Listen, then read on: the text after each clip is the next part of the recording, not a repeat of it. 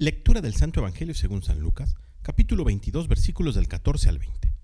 En aquel tiempo, llegada la hora de cenar, se sentó Jesús con sus discípulos y les dijo, Cuánto he deseado celebrar esta Pascua con ustedes antes de padecer, porque yo les aseguro que ya no la volveré a celebrar hasta que tenga cabal cumplimiento en el reino de los cielos. Luego tomó en sus manos una copa de vino, pronunció la acción de gracias y dijo, Tomen esto y repártalo entre ustedes, porque les aseguro que ya no volveré a beber del fruto de la vid hasta que venga el reino de Dios. Tomando después un pan, pronunció la acción de gracias, lo partió y se lo dio diciendo, Esto es mi cuerpo, que se entrega por ustedes. Hagan esto en memoria mía. Después de cenar hizo lo mismo con una copa de vino, diciendo, Esta copa es la nueva alianza, sellada con mi sangre, que se derrama por ustedes. Palabra del Señor.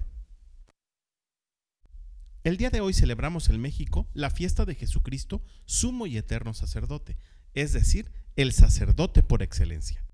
El Antiguo Testamento nos enseña que, entre otras muchas tareas, el sacerdote ofrecía un sacrificio en el altar para Yahvé.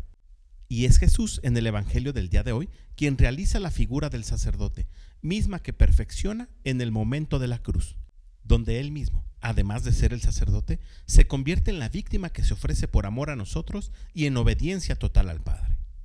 Llama la atención la instrucción que da Jesús a sus discípulos, haced esto en memoria mía, y que como podemos observar en el primer libro de San Pablo a los Corintios, es la instrucción que ellos han seguido y que seguimos hasta el día de hoy. Nosotros los cristianos creemos que en el pan y en el vino se encuentra realmente presente Jesús en toda su divinidad y desde ahí se convierte para nosotros en el pan vivo bajado del cielo.